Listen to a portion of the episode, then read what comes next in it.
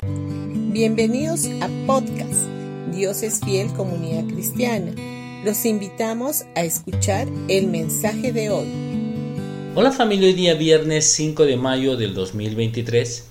El día de ayer dijimos que cuando Jesús vuelva, nos estará trayendo recompensa consigo y a la vez él mismo es recompensado.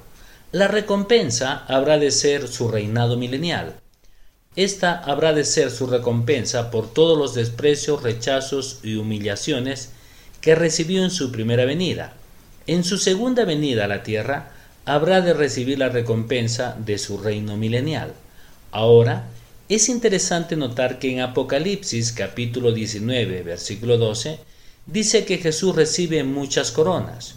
Yo no entiendo cómo alguien puede tener varias coronas a la vez en su cabeza, pero de lo que sí estoy seguro es que todas esas coronas estarán perfectamente colocadas y de ninguna manera torcidas o medio cayéndose, dando una imagen ridícula, sino que Él habrá de aparecer en forma real y majestuosa.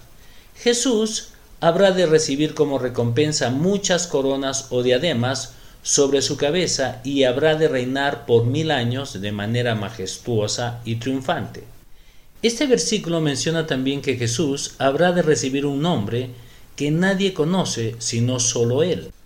Eso quiere decir que no habrá de ser el nombre de Jesús, sino uno nuevo y desconocido para nosotros. Dicho de otra manera, este nombre especial habrá de unificar en uno solo todos los nombres y atributos de su persona.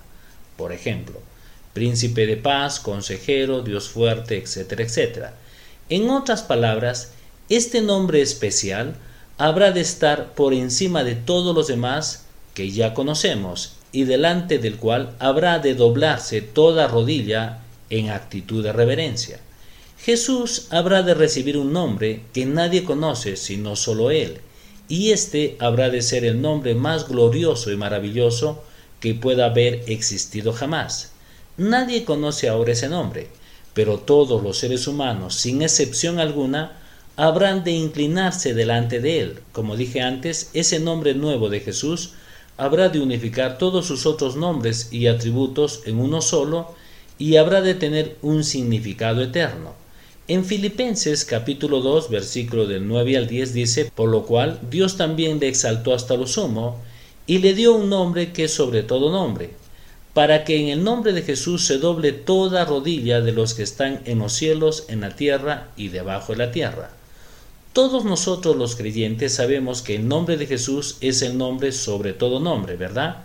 Eso es naturalmente correcto, y este es el máximo nombre que conocemos y que podemos utilizarlo ahora y en la actualidad, pero Jesús habrá de recibir en el futuro un nombre mayor todavía. En otra traducción, lo dice de una manera muy clara y concreta. Dice, es por eso que Dios lo levantó incomparablemente alto y le dio el nombre como título honorífico, el cual es más importante que cualquier otro nombre. Y como Jesús lleva este nombre, todos los que están en el cielo, en la tierra y debajo de la tierra se arrodillarán una vez ante ese nombre. Este es un nombre que todavía no es conocido para nosotros. Bendiciones con todos ustedes y no se olviden de invitar a nuestros dos servicios de los días domingos, a las 9 y a las 11 de la mañana en Pasaje Belén 109 Vallecito. Los esperamos y trae a un invitado.